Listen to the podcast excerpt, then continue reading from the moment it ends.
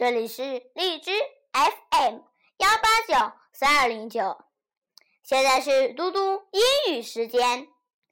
今天我要阅读的是三年级下册第二单元第一部分，Unit Two My Family。Hey, I'm the Easter Bunny.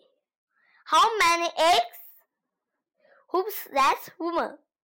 She's my mother. Who's that man? Sarah's grandfather. Hey, let's talk. Who's that man? He's my father. Hi, Dad. This is my friend Amy. Nice to meet you. Nice to meet you too. Let's learn. Who's that woman? She's my mother. Father, father.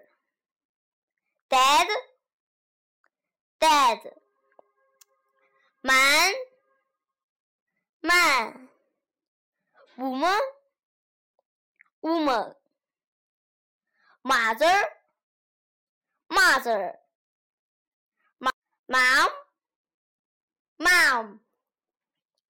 Let's chant. The man is father, tall, tall, tall. The woman is a mother, not so tall. That's the son, small, small, small.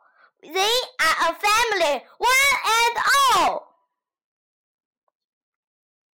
今天的英语时间就到这里，谢谢大家，明天见。